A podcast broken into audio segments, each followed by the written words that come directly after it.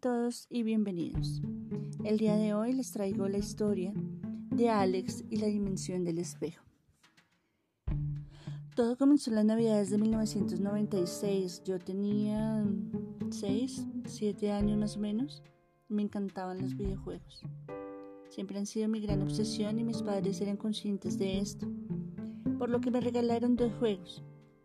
Los ojos me brillaron al ver que uno de esos juegos era Super Mario 64. Y es que Mario Bros era un personaje que me encantaba. Pero por otro lado, también me regalaron un juego llamado Alex y la Dimensión del Espejo. Sinceramente era un juego que yo no conocía y eso que tenía muchas revistas de videojuegos de aquel entonces. Esas revistas siempre anunciaban cuáles serían los próximos lanzamientos. Ese mismo día me puse a jugar Mario 64. Lo logré terminar en dos días. Así que era hora de jugar el de Alex y la dimensión del espejo. Inicialmente todo marchaba bien. Recuerdo que era un juego en 3D y la trama hablaba sobre un niño llamado Alex que gracias a un espejo mágico era llevado a otra dimensión.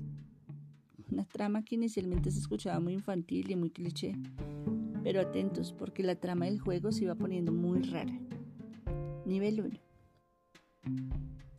El objetivo del nivel 1 era que tenía que ir destruyendo a los enemigos que se me iban apareciendo enfrente hasta llegar al final del escenario. Sin embargo, hay un detalle que no me llamó la atención de niño porque yo era muy inocente, pero ahora me doy cuenta de ello. Los enemigos eran una especie de monstruo con apariencia similar a un demonio.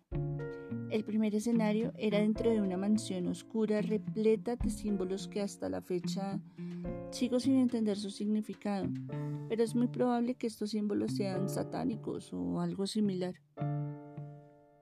En cuanto llegué al final de la meta me encontré con un personaje que me decía que el espejo era maldito, pues le pertenecía a una bruja que hacía rituales de magia negra y había encerrado a varias personas adentro.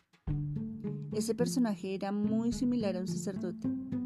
Me regaló una espada con la que supuestamente iba a poder matar con más facilidad a los demonios. Continué mi camino y me llevé mi primer susto durante el juego, pues de la nada se escuchó un fuerte rugido una especie de cubo gigante con boca se me apareció. Ese era el primer jefe del juego, y a pesar de que no era el personaje más tétrico, recuerdo que en el momento que se me apareció en la pantalla sí me asustó, porque no me esperaba este fuerte estruendo. Sin embargo, aquel susto terminaría siendo muy pequeño en comparación con lo que me esperaba. Después de que ese cubo me mató como unas cuatro veces, más o menos, finalmente lo pude matar. Nivel 2. Fue a partir de aquí cuando todo empezó a ponerse raro. El siguiente escenario era un bosque oscuro. La canción de fondo se apagó. Simplemente se escuchaban los efectos de sonido del juego, como las pisadas del protagonista cada vez que caminaba. Se escuchaban ruidos de animales nocturnos como búhos o grillos había momentos donde se escuchaban voces que hablaban muy bajito y no se lograba entender lo que decían. La ambientación de aquel nivel me perturbó bastante, sobre todo el hecho de que no se me aparecía ningún enemigo, solo había algo de silencio. Continué recorriendo el escenario y de entre las zonas oscuras del lugar empezaron a aparecer varios ojos. Otro detalle que también me empezó a dar escalofrío, en aquel nivel simplemente tenía que saltar algunos obstáculos, resolver algunos acertijos que me ponían para seguir avanzando. Luego empezaron a aparecer algunos pentagramas en el suelo, pero como yo era muy niño, pues eso no me llamó la atención. Después de varios minutos, finalmente llegué al final del escenario, donde había una cabra arriba de un pentagrama. Me tenía que subir sobre la cabra para continuar y lo hice. Recuerdo que tenía que pasar por una zona cubierta de lava y saltar de una roca a otra. La cabra saltaba mucho más alto que el protagonista y aquella parte del juego me gustó porque me recordaba a Mario cuando montaba a Yoshi. Luego llegué hasta el final del escenario y fin del nivel. Nivel 3. Se podría decir que la ambientación del juego se ponía cada vez más tétrica. Esta vez tenía que pasar por un cementerio y al igual que en el nivel anterior no había música de fondo. Solo se escuchaban los efectos de sonido y todo era muy silencioso, hasta que de pronto empezaron a salir una especie de fantasmas de las tumbas haciendo ruidos extraños. También me asustaron mucho. Los fantasmas salían de varias tumbas y cada vez que lograba matar a uno salía otro. Me terminaron matando varias veces hasta que al final pude escapar del cementerio dejando los fantasmas atrás. Luego un montón de imágenes de pentagramas empezaron a salir en pantalla a manera de screamer. Obviamente me asusté y luego esas imágenes pasaron rápido como si de un mensaje subliminal tratara. Apareció el segundo jefe del juego. Este era mucho más tétrico. No puedo escribir bien su apariencia, solo puedo decir que su cuerpo Solo puedo decir que tenía rostro de humano y su cuerpo era similar a una especie de insecto. Su aspecto me dio mucho escalofrío, pero aún así yo decidí enfrentarlo. Luego de dos intentos lo pude matar.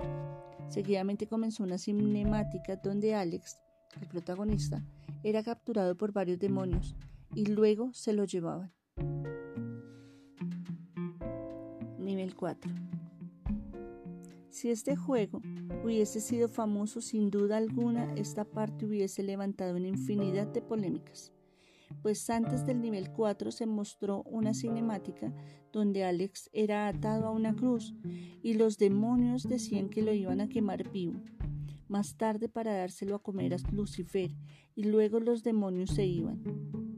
Un personaje encapuchado se aparecía y liberaba a Alex, y ese encapuchado me decía que para escapar de la dimensión iba a tener que derrotar al príncipe de las tinieblas. Luego jugué un nivel que no fue tan tétrico como los anteriores, pues aquí ya había música de fondo. Lo que es tétrico y no me llamó la atención en aquel entonces es el hecho de que todo el escenario supuestamente era el castillo de Lucifer por lo que todo estaba repleto de símbolos satánicos. Habían enemigos nuevos como gárgolas, que cobraban vida cuando te les acercabas, brujas que te lanzaban bolas de fuego y una especie de fantasmas de color negro. Una vez que terminé de matar a los enemigos tenía que liberar a otros presos del castillo. Entre los presos se encontraban otro sacerdote que como recompensa por haberlo salvado utilizaba sus poderes mágicos para hacer aparecer una espada con forma de cruz, y él me la regalaba. Según el sacerdote, esa espada me iba a otorgar poderes, y con ella iba a poder matar a Lucifer. Luego tuve que enfrentarme a otro jefe, que también tenía una apariencia aterradora, como una especie de criatura gigante, delgada, con cuernos en la cabeza, un rostro deforme y aterrador. Tuve que matarlo, pero la verdadera aterrador estaba por comenzar. En el nivel 5, al parecer el juego era muy corto, solamente tenía 6 niveles, pero los 6 eran muy largos y complicados. Recuerdo que pasé casi dos horas jugando cada nivel. Este nivel 5 consistía en que tenía que llegar al trono de Lucifer para enfrentarme a él y asesinarlo pero antes tenía que pasar varias trampas, derrotar a su ejército. Fue aquí donde las cosas se pusieron más tétricas. Cada vez que, me, que mataba a los enemigos, estos hacían ruidos aterradores como si estuvieran sufriendo y luego morían. Por si no fuera poco, había nuevos enemigos, enemigos que no recuerdo bien su apariencia, pero eran muy macabros. Habían algunos que tenían una forma similar a una araña combinada con un demonio.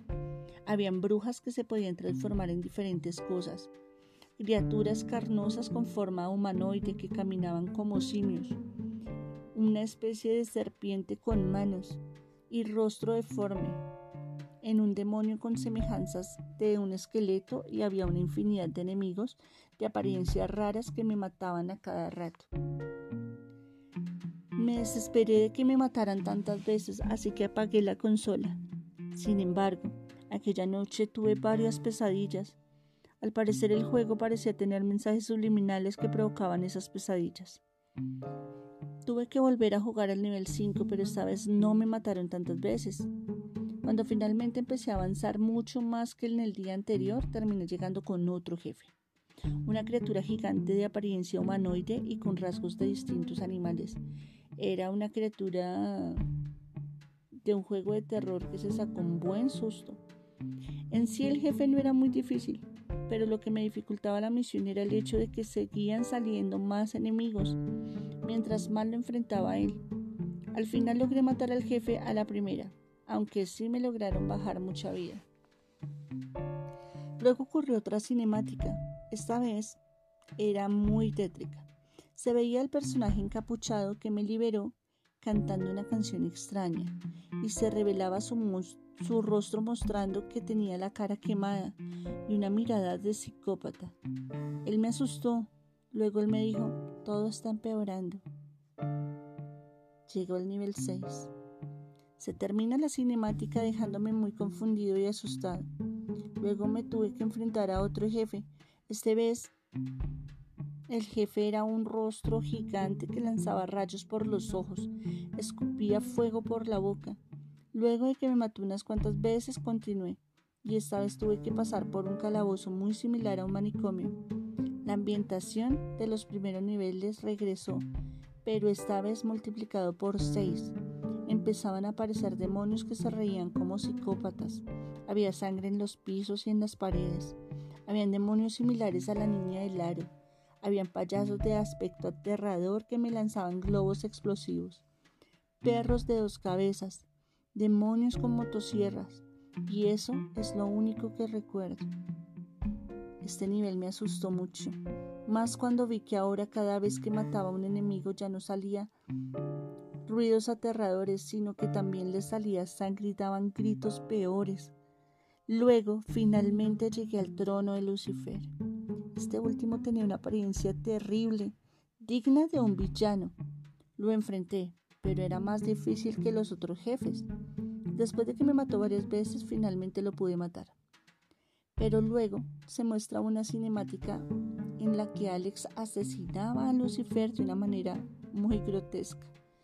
Luego el sujeto encapuchado aparecía para decirle a Alex que no iba a poder regresar a su casa, pues el sujeto afirmaba que él dijo que tenía que asesinar al príncipe de las tinieblas, pero nunca dijo que Lucifer era el príncipe de las tinieblas. Era aquí donde el sujeto se quitaba la capucha y se transformaba en una oruga gigante con un rostro humano revelando que Él es el verdadero príncipe de las tinieblas y que Lucifer se había robado su lugar. Pero ahora nosotros habíamos matado y Él había recuperado sus poderes. Él era el verdadero jefe final. Pasé dos horas enfrentándolo. Era más difícil que Lucifer y durante la batalla el protagonista tenía alucinaciones que parecían a manera de screamer. Después de tanto tiempo enfrentándolo, ya los screamers me, seguían asustando, ya que aparecían cuando menos me lo esperaba, hasta que finalmente logré derrotarlo, y esta vez me mostró una cinemática de cómo Alex le cortaba la cabeza al jefe, y este se quedaba sonriendo de una manera muy espantosa. Luego Alex era teletransportado de vuelta a su mundo, y finalmente todo terminó o eso pensaba, porque en la habitación de Alex aparecía el sacerdote del inicio diciéndome que como maté al verdadero príncipe de las tinieblas, yo acababa de desatar una maldición. Pues como acababa de derrotarlo, ahora el rey de las tinieblas quería vengar por el asesinato de su hijo. Allí se revela que Satanás acababa de poseer el cuerpo de Alex y de pronto este último voltea hacia la cara mostrando un rostro horrendo similar al príncipe de las tinieblas. Me asusté mucho, pero por fortuna allí terminaba el juego. No dudé en ir con mis padres y contarles todo. Ellos no dudaron en llevar a cambiar el juego, me dejaron escoger otro juego para llevar a casa y dejar el de Alex ahí. Ya han pasado varios años desde que todo esto pasó. A pesar de que aquel juego me dejó traumatizado, pues todo lo que vi se ve peor de lo que se escucha, con el pasar de los años me he arrepentido de haber cambiado ese juego, pues a pesar de lo aterrador, era muy bueno. La jugabilidad era muy buena, cosas que hacía entretenido el juego. Los personajes tenían buenos diseños a pesar de lo raros que pueden llegar a ser muchos. Los escenarios son interesantes y las referencias que hay en la Biblia y al satanismo son muy buenas en mi opinión. Los gráficos eran muy buenos para la época. La verdad no sé quién creó ese juego. Pudo haber sido Nintendo, pero lo dudo porque se hubiesen metido en una enorme polémica al hacer un juego con esa premisa.